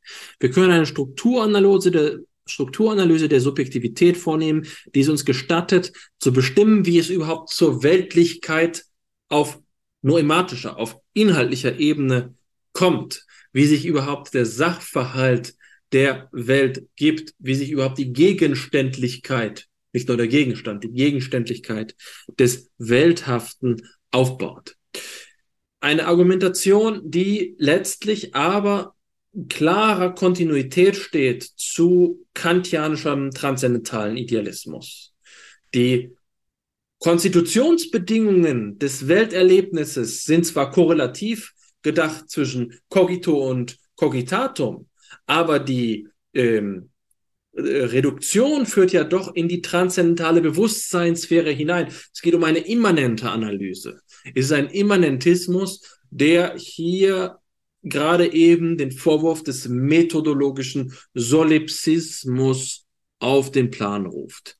Das ist nicht so, dass sich Husserl dieses Vorwurfs aber nicht bewusst wäre. Und es ist spannend zu sehen, dass er auf der folgenden Seite, das werde ich nicht vorlesen, den Begriff der Hermeneutik in Anspruch nimmt. Ein Begriff, den wir ja viel eher Heidegger zu, äh, zu äh, schreiben würden oder bei Heidegger vermuten würden. Aber Husserl spricht von einer Hermeneutik des Bewusstseinslebens. Er okkupiert den Begriff, so wie er auch an anderer Stelle schelerianisches Vokabular aufgreift und versucht es für die eigene Sache in Anspruch zu nehmen. Er bietet jetzt seine eigene Hermeneutik an, es ist aber eine Bewusstseinshermeneutik, während Heideggers Hermeneutik ja viel eher den Be Bewusstseinsbegriff dekonstruiert, um zu einer Seinshermeneutik zu werden. Das haben wir hier ganz sicher ähm, äh, als eine äh, entscheidende Problemstellung im Hintergrund der, äh, der Thematik zu sehen. Ähm, ich will nochmal zusammenfassen, indem ich auf die Quelle zurückgreife, die ich angeführt habe. Den Text von Jean-Claude Monod, der äh, Blumenberg interpretiert. Hier kommt es nämlich nochmal zu einem Blumenberg-Zitat. Da steht, für Husserl ist philosophische Anthropologie eine philosophische Untertreibung. Seine Voraussetzung ist, dass die Philosophie als Phänomenologie mehr leisten kann. Sie muss imstande sein, eine Theorie von jeder möglichen Art von Bewusstsein und Vernunft, von Gegenstand und Welt, auch von Intersubjektivität zu geben. Darin hätte er mit Heidegger bei genauerer Verständigung ganz einig sein können. Und äh, Monod äh, kommentiert dann Blumenberg folgendermaßen. Die Vorbehalte Husserls gegenüber dem Anthropologismus liegen im Wesentlichen an der Relativierung der logischen Gesetze, für die nicht allein der Psychologismus verantwortlich ist, die Zielscheibe der logischen Untersuchung, wonach die Gültigkeit dieser Gesetze sich reduzieren ließe auf einen besonderen psychischen Apparat und die Genese aller logischen mathematischen Erfahrungen auf psychologische Konstruktion. Vielmehr ergibt sich diese Relativierung auch aus jeder Reduktion der Bewusstseinsleistung Operationen auf Operationen, die mit der Konfiguration Mensch verknüpft sind, der physiologischen, psychologischen und der kulturellen Konfiguration des Menschen in der Besonderheit seiner biologischen Verfassung oder in der kontingenten Mannigfaltigkeit seiner kulturellen Einbettung. Ich möchte jetzt eine Frage ähm, an dich, Hannes, weiterreichen.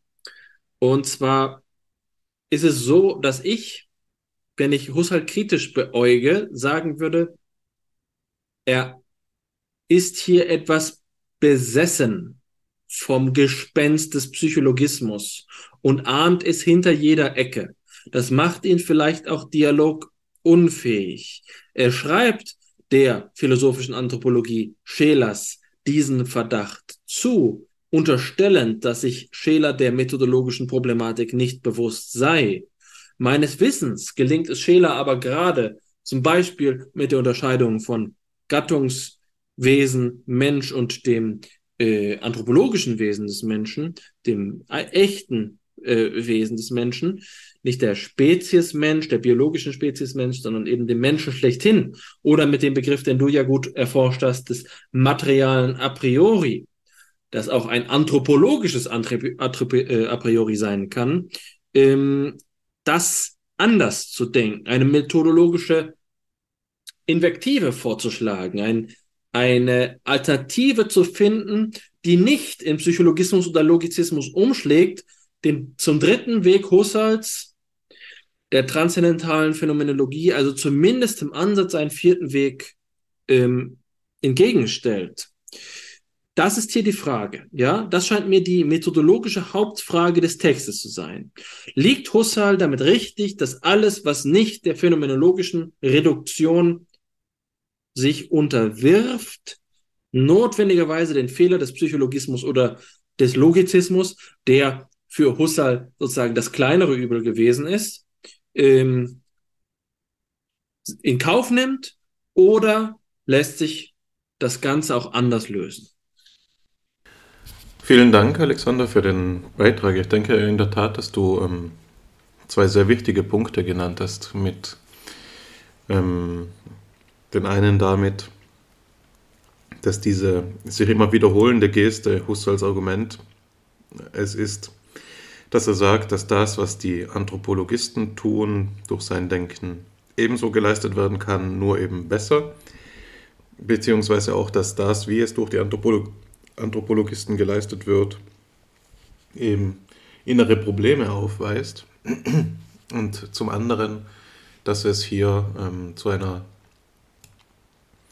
zu einer Transformation ähm, oder er nennt es hier auch an einer Stelle eine Revolution kommt, nämlich des Philosophen oder des, desjenigen, der da philosophiert. Also das Ego des Meditierenden ist eben ein anderes als das Ego des Menschen, wenn man es so sagen darf.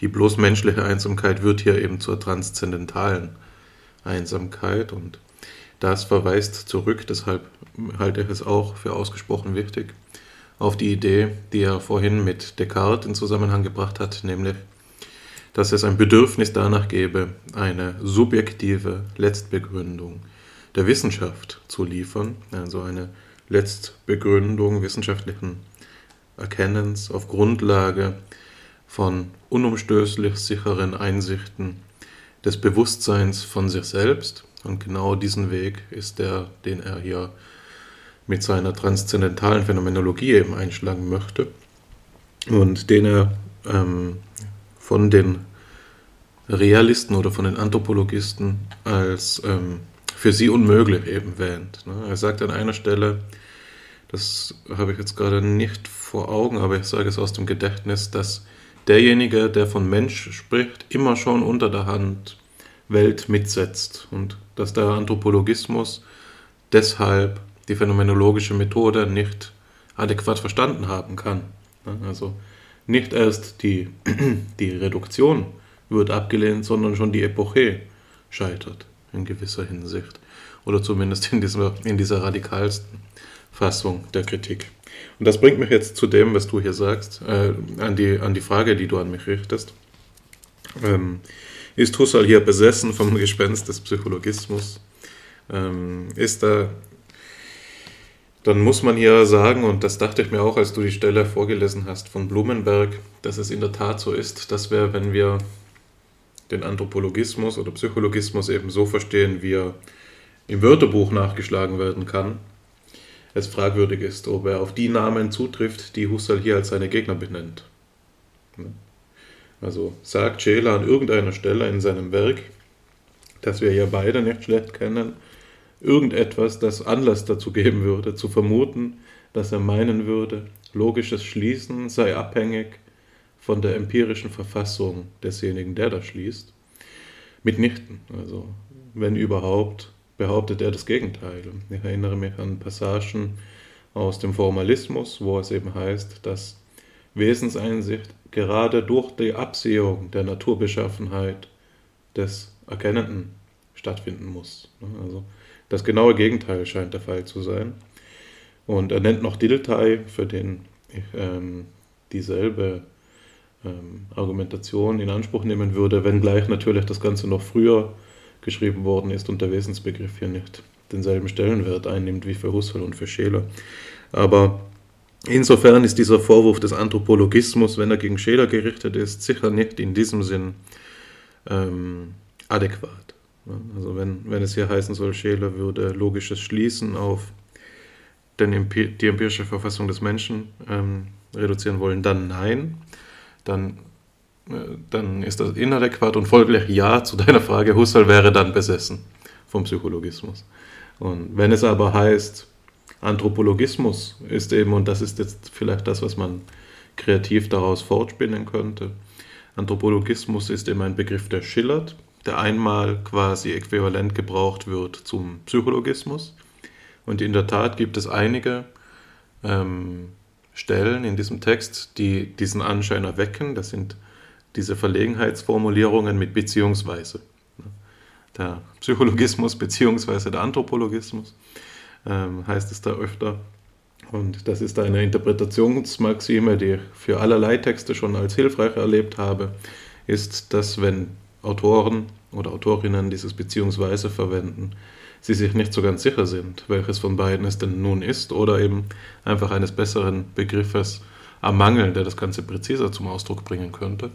Und wenn das wahr ist, dann glaube ich, dass es eben auch noch einen anderen Sinn von Anthropologismus gibt, der minimalistischer ist und der im Wesentlichen darauf hinausläuft, was hier im ersten Paragraphen, den ich vorgelesen habe, im ersten Absatz, den ich vorgelesen habe, genannt worden ist, nämlich dass ähm, hier der Mensch in seinem weltlichen Dasein zur, zum Ausgang äh, genommen wird. Und dann ist die Problematik diffiziler und es hängt sich an dem auf, was du auch schon angesprochen hast, nämlich ob diese Formulierung denn jetzt wieder seinen Gegnern gerecht wird. Ist es wirklich das Dasein des Menschen im Sinne seiner, seines Vorhandenseins, ähm, im Sinne seines Vorkommens, in der Welt, im Sinne seiner Existenz. Ich bemühe jetzt absichtlich nicht die heideggerischen Konnotationen dieser Begriffe, sondern ich will jetzt einfach den Begriff des Daseins ähm, in verschiedene äh, andere Worte kleiden. Geht es wirklich darum, oder geht es nicht vielmehr um etwas anderes? Und du hast ja jetzt zu Recht eben gesagt, wenn wir an die Stellung des Menschen im, im Kosmos denken bei Scheler, dann führt er da diese Unterscheidung ein, die für die philosophische Anthropologie tragend ist, nämlich zwischen dem Menschen, dem Begriff des Menschen in natursystematischer Hinsicht, wie er es damals nennt, und was wir heute eben wiedergeben eher als den Gattungsbegriff des Menschen, im Unterschied zum Wesensbegriff des Menschen. Und letzterer ist es eben, von dem Scheler sagt, er habe, er ist toto zoelo zu unterscheiden vom Gattungsbegriff des Menschen, er ist, betrifft etwas ganz anderes. Und zugleich ist es eben dieser Wesensbegriff, der jetzt zum Fundament für die philosophische Anthropologie werden soll. Und dann dürfte man eben nicht mehr sagen, Anthropologismus könne auf Schelers Denken angewandt werden, wenn es heißt, es, es würde den Menschen in seinem weltlichen Dasein zum Ausgangspunkt nehmen, weil es eben den Menschen in seinem weltlichen So-Sein zum Ausdruck, äh, zum Ausgangspunkt nimmt. Und dieser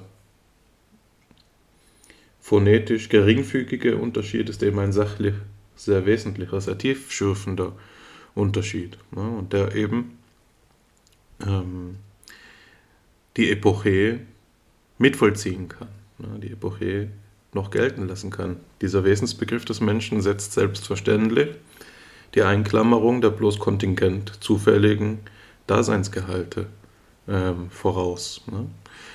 Also es setzt eben eine Wesenseinsicht voraus und die ist nicht denkbar ohne die Epoche. Also der wirkliche Streitpunkt scheint sich mir hier zuzuspitzen auf das Verständnis der Reduktion. Und das entspricht ja auch dem, das haben wir in der Diskussion mit Daniel Neumann auch zuletzt, aber schon öfter bei FIPSI und auch im privaten Gespräch diskutiert.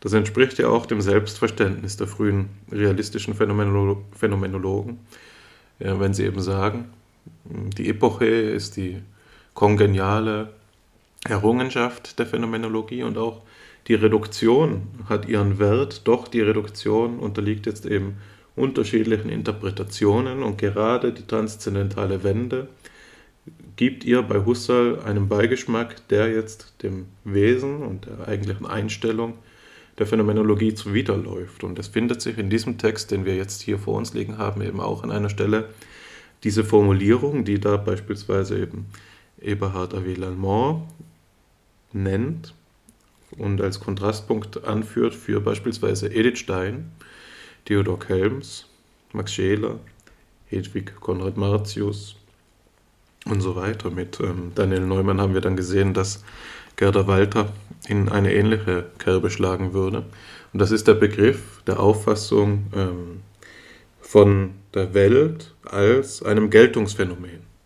Also die Welt wird hier für Husserl in diesem transzendentalen Verständnis der Reduktion, nicht in der transzendentalen Reduktion, in dem transzendentalen Verständnis der Reduktion oder transzendentalistischen Verständnis der Reduktion, zu einer, einem Weltphänomen, einem Phänomen inso, äh, einer Welt, insofern sie dem Bewusstsein gegeben ist. Und gerade das nehmen ja die Realisten jetzt zum Ausgangspunkt dafür zu sagen, dass die Phänomenologie hier die Hälfte der möglichen philosophischen Erkenntnis verliert. Sie verliert die gesamte, die gesamte Sphäre der Wirklichkeit, insofern sie unabhängig von Bewusstsein ist. Ne? Die wirkliche Wirklichkeit in Konrad Martius begriffen. Und ähm, das ist jetzt die Frage hier, ob Husserl tatsächlich in der Lage dafür wäre, ähm, dazu wäre, das Ganze noch äh, auch und noch besser zu erklären, als es die Realisten ähm, erklären können. Insbesondere, weil es ja durchaus Stellen gibt, in denen er dieses, diese Denkmöglichkeit erwägt. Also es gibt eine Stelle, ich suche sie gerade, ähm, wo er die Frage danach stellt, ob der Unterschied so richtig geframed wäre.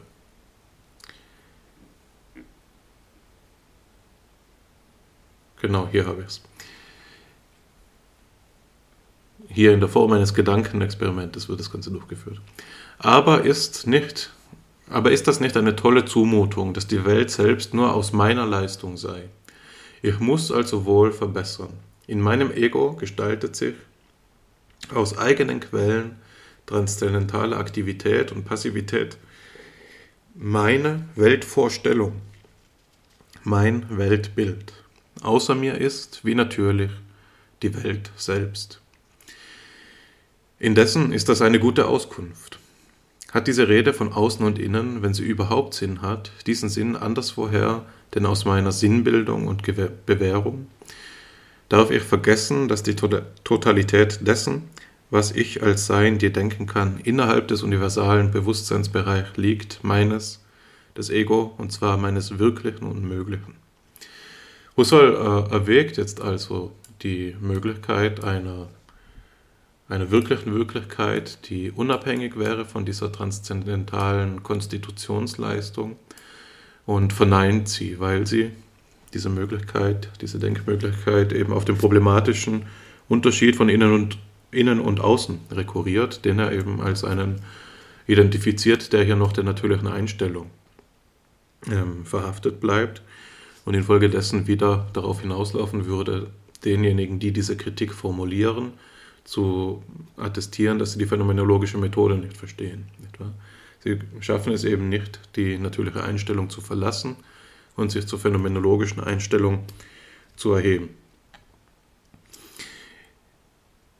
Diese Kritik ist sicherlich eine wertvolle, insofern sie den Diskurs dazu treibt, immer schärfere neue Argumente dafür zu finden, wie nun genau die Epoche zu verstehen ist. Und ich glaube, einen zentralen Punkt in dieser Hinsicht, den kennst du schon zur Genüge von mir, ausgeführt ist eben, dass die realistischen Phänomenologen jetzt sagen würden, ist es denn aber wirklich so, dass wir in der natürlichen Einstellung verharren oder ist es nicht vielmehr so, dass du Husserl den Begriff der Wirklichkeit nicht adäquat klärst und dass diese Epoche eben abhängt von einer Theorie der Wirklichkeit?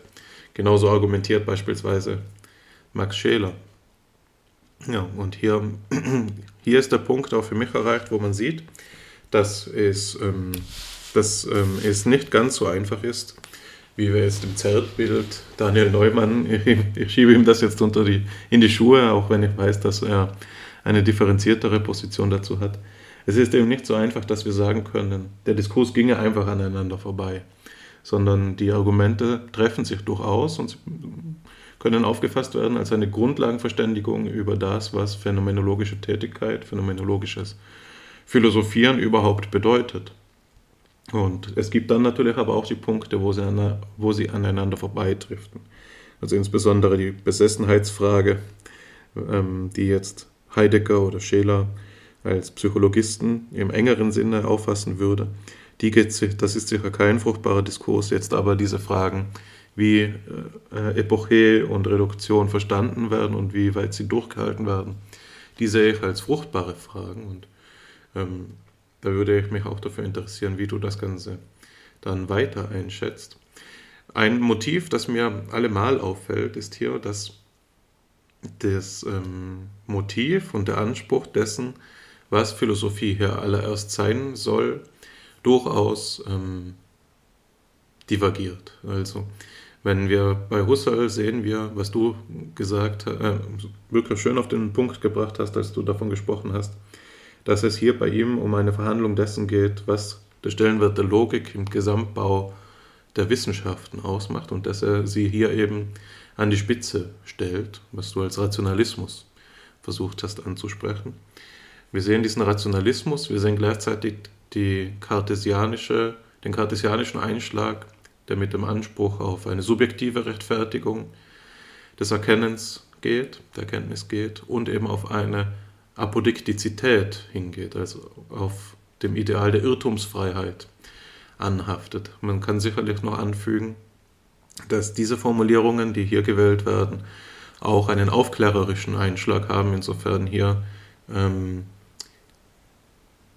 ähm, so verfahren wird, als wäre es das Denken alleine, auf das es hier ankäme. Also es werden hier nicht die verschiedenen Modalitäten der Erkenntnis ähm, angesprochen. Das ist ja auch ein Punkt, den dein Doktorvater Guido Cusinato gegen Husserl ins Feld führt, wenn er eben sagt, und gegen Kant ins Feld führt, wenn er eben sagt, hier ist das Erkenntnissubjekt ein solches, das rein wäre von seiner ganzen Weltlichkeit, aber eben auch von seiner Emotionalität, von seinen Interessen, von seiner Situiertheit, weil eben alles das als die Quellen möglichen Irrtums identifiziert worden sind was dann in weiterer Folge, wenn man es radikalisiert und kritisch zuspitzt, eben hinführt zu dieser Problematik des Solipsismus.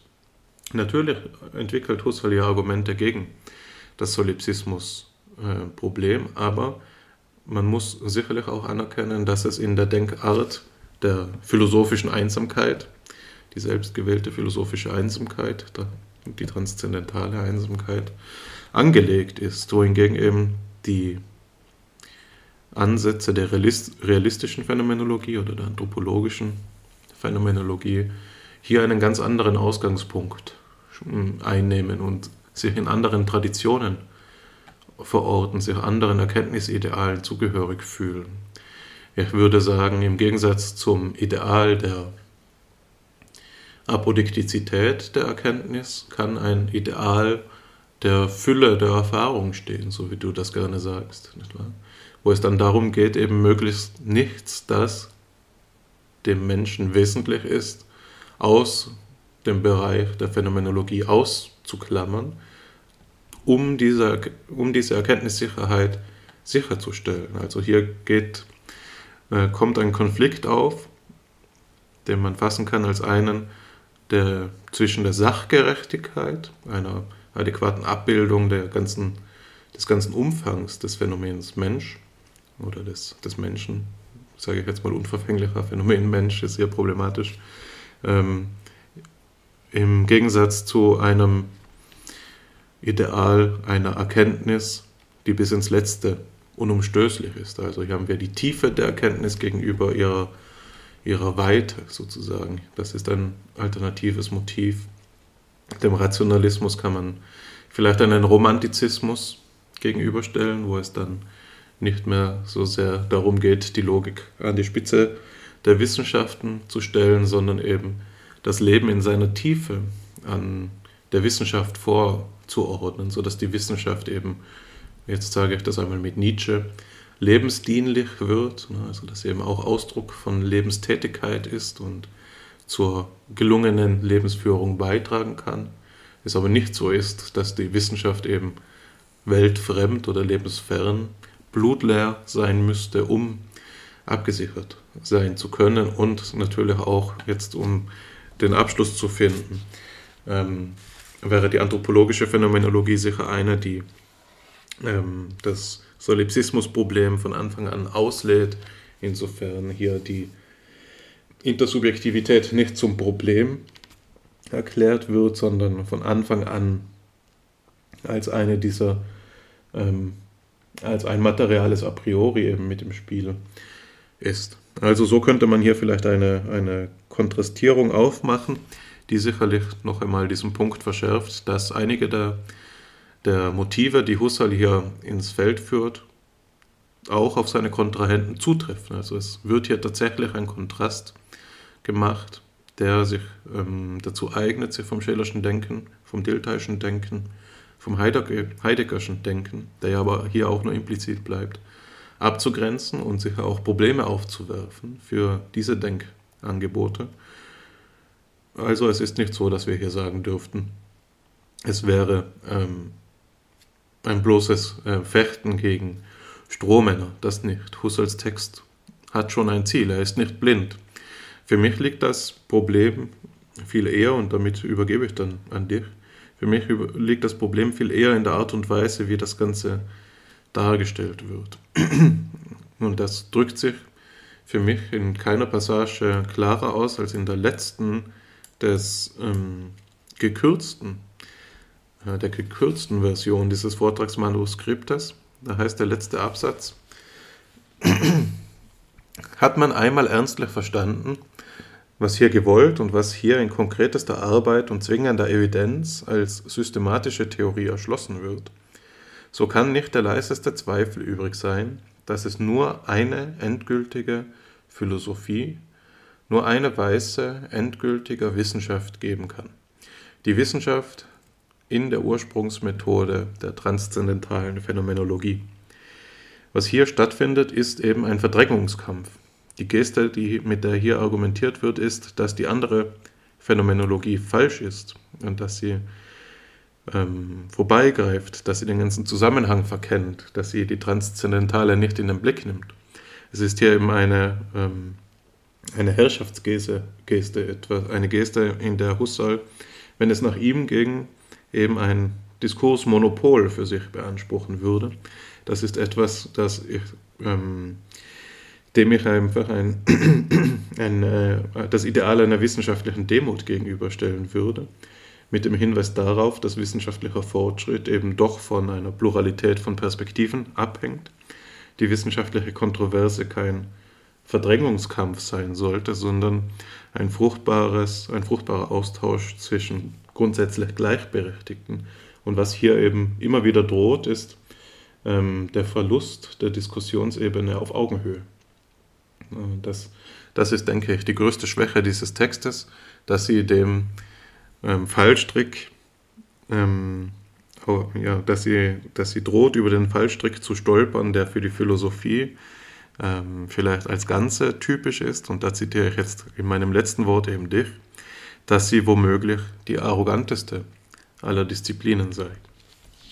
Deine moderierende Kritik, die auch zur Anerkennung des hier argumentativ, diskursiv geleisteten ähm, imstande ist, gefällt mir gut. Ich schließe mich ihr an. Ähm, ich möchte sie reformulieren, wenn ich sage, der springende Punkt ist eine Version des Menon-Paradoxons. hm, Husserl verspricht uns, die Welt zu verstehen.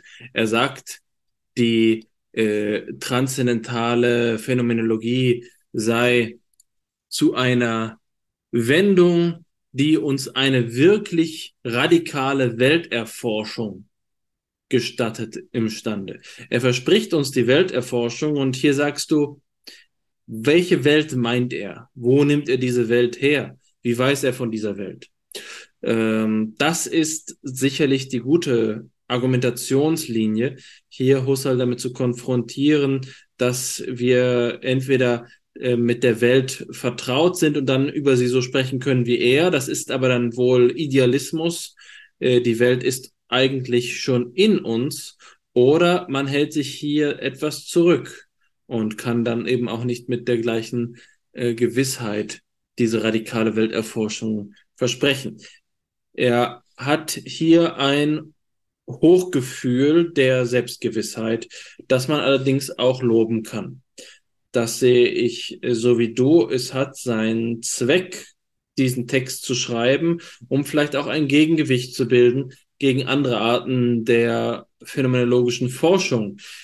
Deswegen ist mein generelles Urteil, das ich auch so veröffentlicht habe, dass die diskursive Spannung, die zwischen beiden Polen des phänomenologischen Lagers ähm, besteht, das eigentliche Potenzial der Phänomenologie ausmacht. Dementsprechend teile ich dein Urteil über diesen Herrschaftsgestus, über das Diskursmonopol, über den tyrannischen Anspruch auf Orthodoxie, der Husserl mit Sigmund Freud beispielsweise verbindet. Ferner würde ich das konsequenzialistische Argument ins Feld führen, dass das Versprechen einer radikalen Form der Welterforschung eben nicht eingehalten wurde. Und ähm, das sehe ich jetzt hier eben noch an zwei wesentlichen Stellen ähm, einer möglichen Illustration konfrontiert. Der erste Punkt ist, dass sich Husserl hier in diesem Text, wie wir es gesagt haben, des Solipsismus-Vorwurfs durchaus bewusst ist. Aber was macht er, um ihn abzuwenden? Was macht er? Ich lese es kurz vor. Es ist ein kurzer äh, Absatz auf Seite 178. Dahin gehört vor allem, sagt Husserl, dass in einer ersten Untersuchungsschichte abstraktiv von der transzendentalen Leistung der Einfühlung abgesehen wird. Nur so werden die Wesensvoraussetzungen gewonnen, um eben diese Leistung zu verstehen und in eins damit die allerpeinlichste Unverständlichkeit zu überwinden. Mit anderen Worten, um den anfangs beirrenden Schein eines transzendentalen Solipsismus zu zerstreuen. Er argumentiert, dass die Phänomenologie der Intersubjektivität die ähm, Grundlage dafür schafft, den Solipsismus-Vorwurf zu entkräftigen. Aber er sagt dabei gerade, dass es die Konstitutionsbedingungen der Einfühlung sind, die er konfrontieren möchte, die er allerdings wieder in seiner transzendentalen Intersubjektivitätsanalyse in den gleichen Bahnen vornimmt, die er vorher entworfen hat. Die Frage ist dabei, wird die Intersubjektivität nicht gleich der Bewusstseinsphilosophie konstituiert, ähm, besch erklärt, beschrieben, die er für die Subjektivität in Anspruch genommen hat, verschafft er sich tatsächlich das Instrumentarium durch diesen Begriff Intersubjektivität, die Gemeinsamkeit des epistemischen Vollzugs zu erreichen oder konstituiert er dabei nur einen objektiven Geist, wie es schon Hegel vor ihm getan hatte, der nicht wirklich ein pluralistisches epistemisches Subjekt ist oder, oder ein Kollektiv von Subjekten ist, sondern eher ein vereinheitlichtes Subjekt. Das ist die Frage, die hier an Husserls Intersubjektivitätsphilosophie ähm, gestellt werden muss. Ich glaube nicht, dass seine methodologische Absicherung so einfach hingenommen werden kann. Aber es ist zumindest ein Versuch und äh, die Bringschuld liegt in seiner Intersubjektivitätsphilosophie, die auch in den Nachlassmanuskripten vor allen Dingen enthalten ist.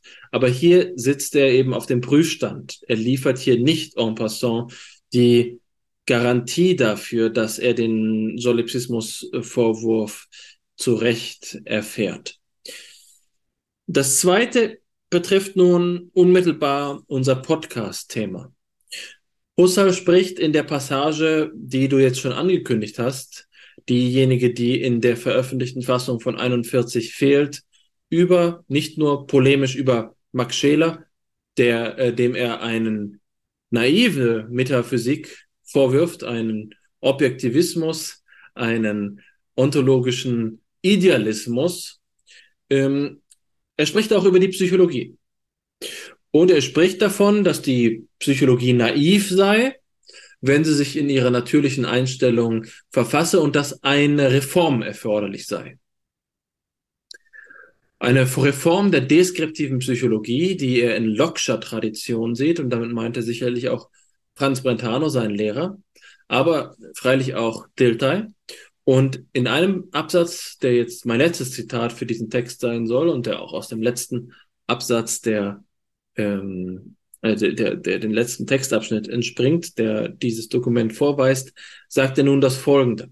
Wenn man der Innenpsychologie, in Klammern der Anthropologie in rein geistigem Sinn endlich wie es jetzt möglich geworden ist, die Intersubjektivität erschließt und wenn man sie als rationale Wissenschaft in der unbedingten Allgemeinheit und Weite ausbildet, wie es für die rationale Naturwissenschaft von Anfang an geschehen ist, dann erwächst von selbst eine Motivation, welche den Psychologen zwingt, seine naive Weltlichkeit aufzugeben und sich als Transzendentalphilosophen zu verstehen. Das ist eine monumentale äh, Behauptung, ein Satz, der es in sich hat.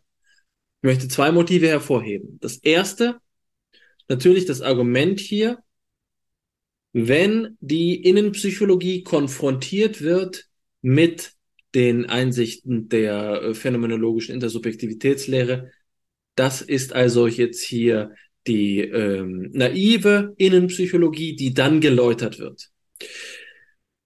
Und was ich daran hervorheben möchte, ist die Idee der rationalen Wissenschaft, der Psych Psychologia Rationalis, von der Husserl an verschiedenen Stellen spricht. Die Frage ist dann immer, will er hier das rehabilitieren, was ähm, Kant zerschlagen hatte?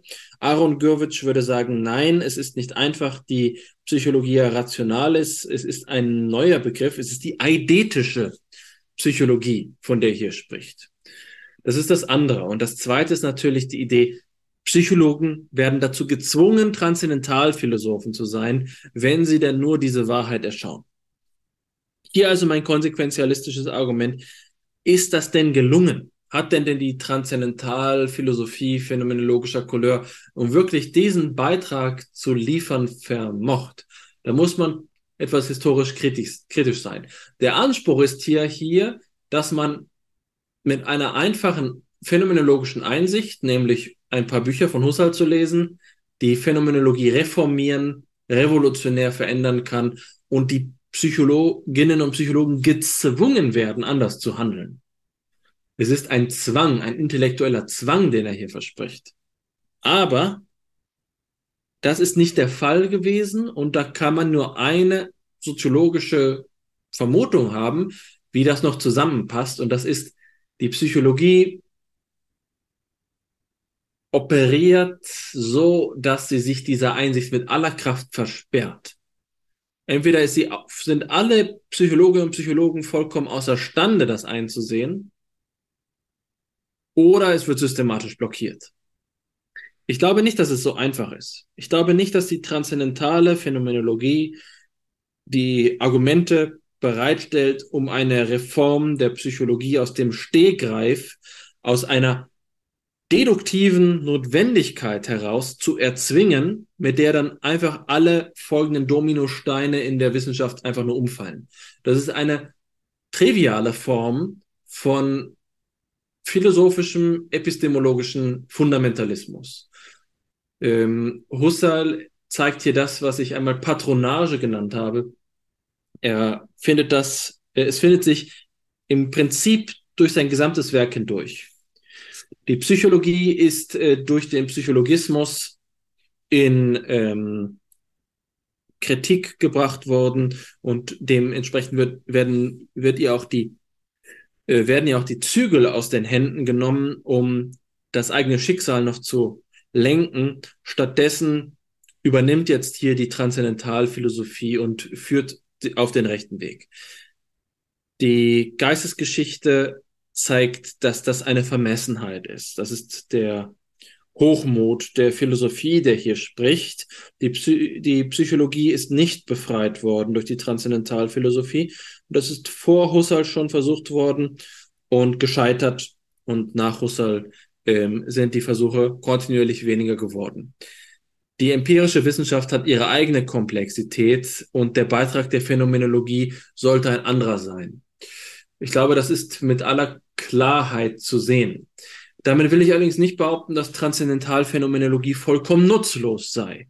Aber es bedarf Vermittlungsschritte. Es bedarf einer Anerkennung der Autonomie und Emanzipation der Psychologie als Wissenschaft, die ihre eigene wissenschaftstheoretische Struktur besitzt und die nicht deckungsgleich auf ähm, eine transzendentale Einsamkeit umgebogen werden kann. Es ist auch nicht so, dass ähm, Husserl damit recht hätte, die Psychologie hier einfach über einen Kamm zu scheren mit äh, der Anthropologie, die er hier hier als seinen vermeintlichen Gegner aufbaut. Wenn das so wäre, dann wäre die Argumentation vielleicht richtig. Wenn man sagte, ja, Heidegger und Scheler sind genau das Gespenst, die mir hier hinterherjagt. Und alle Psychologie steht auf dieser Linie. Wenn er an diesen beiden Scharnierstellen der Argumentation in der Pauschalisierung recht hätte, wenn die Welt tatsächlich so einfach gestrickt wäre, dann wäre es vielleicht genug, eine transzendentale Argumentation vorzuschlagen, um die Wissenschaften zu belehren. Ich befürchte aber, dass es sich so nicht verhält und die Wissenschaft vielmehr Anlass dazu hat, hier mit Achselzucken zu reagieren, wenn der ähm, nicht einmal sanfte Zwang der Transzendentalphilosophie ins Feld geführt wird. Wie gesagt, trotz dieses harschen Urteils, das ich jetzt ausgesprochen habe, dass Husserl die Lage verkennt, doppelt verkennt, bin ich dennoch fest davon überzeugt, dass die Phänomenologie ohne die husserlianische Orthodoxie und ihren Anspruch ähm, wesentlichen, einen wesentlichen Teil ihres Kerns verloren hätte. Es ist gerade die Auseinandersetzung und die Spannung. Es ist die Asymmetrie dieses Verhältnisses. Es ist der Konflikt. Es ist die Streitkultur der phänomenologischen Art. Das, was Max Scheler einmal den phänomenologischen Streit genannt hat. Ja, dass man hierüber ins Gespräch kommen kann. Was, ähm, was die Stärke davon ausmacht. Die Tendenz die du Diskursmonopol genannt hast, diese Tre Tren äh, Zentralisierungstendenz ist vielleicht so etwas, wir haben das Motiv ja schon bei Karl Friedrich Graumann diskutiert, was die zentripetale Kraft ist, äh, die der Diskurs auch braucht. Ohne diese Vereinheitlichungstendenz hin zu Husserl wäre Phänomenologie ein äh, ins, ins endlose driftendes ähm, Unterfangen.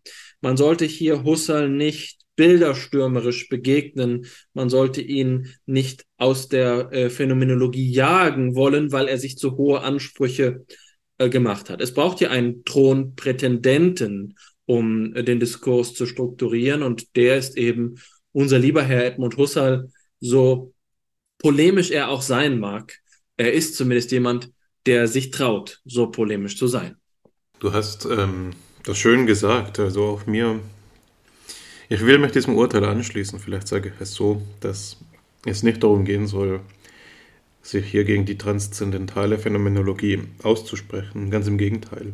Also auch meine Ansicht ist die, dass die Phänomenologie ohne diese Perspektive ärmer wäre, dass sie als Diskurs eine wichtige Schlagseite verlieren würde und ähm, dass das ihren Reiz mit umfasst, dass sie eben auch transzendental sein kann. Ähm, was man allerdings feststellen muss, ist eben, das will ich jetzt nur noch einmal unterstreichen, wir haben es eigentlich schon diskutiert, dass das, was du Patronage oder ich jetzt Monopol genannt habe, oder was Graumann die zentripetale Kraft hier vielleicht nennen würde, ähm, dass das eben Gefahr läuft, in eine Immunisierungstendenz zu regredieren. Ne? Wenn wir Husserl uns jetzt hier so vorstellen, wie du es ja auch getan hast, mit ähm, in einer pauschalisierten Diskurssituation, dann kann er eben sagen, die Idee der positiven Wissenschaft schlägt um in die der transzendentalen und alle, die mein Argument verstehen, müssen das einsehen. Hier besteht ein Zwang. Dann fragen wir uns, was ist denn nun geschehen in den 100 Jahren, seitdem dieser Text der Weltöffentlichkeit zur Verfügung gestellt worden ist? Nun, es kam eben nicht zu einer ähm, zu so einem Umschlagen im wissenschaftlichen Bewusstsein in der Psychologie. Bedeutet das, dass die Psychologen allesamt zu einfach gestrickt wären? Vielleicht, vielleicht aber auch nicht. Jedenfalls kann Husserl immer sagen, dass die, die sich jetzt nicht ihm anschließen, ihn missverstehen oder das Argument nicht sehen. Ähm, und insofern haben wir es hier eben mit einer, einem Argument zu tun, dass wir, wenn wir es jetzt mit den Wissenschaftstheoretikern dieser Zeit auch denken, als eben so ein immunisierendes Argument ähm, identifizieren können. Außerdem ist es eben so, dass gewisse Begrifflichkeiten schillernd verwendet werden, wie du jetzt ja auch schon gesagt hast. Und das ist fast so schön wie eine beziehungsweise Formulierung. Hier haben wir eben eine Klammerformulierung, die Innenpsychologie in, und dann in Klammer der Anthropologie. Also der Psychologismus des Anthropologismus. und hier ist unklar, gegen wen genau die Stoßrichtung ist, gegen wen genau das Argument sich nun richten soll. Geht es nun um, um die Psychologen, geht es um die Anthropologen oder kann die Anthropologie nicht auskommen ohne das, was hier Innenpsychologie heißt? Also wie ist genau dieses Verhältnis, das wird hier nicht geklärt. Aber, und das will ich jetzt noch einmal zur Ehrenrettung Husserls sagen, das letzte Wort dieses letzten Absatzes lautet, aber das sind große Themen für einen Vortrag.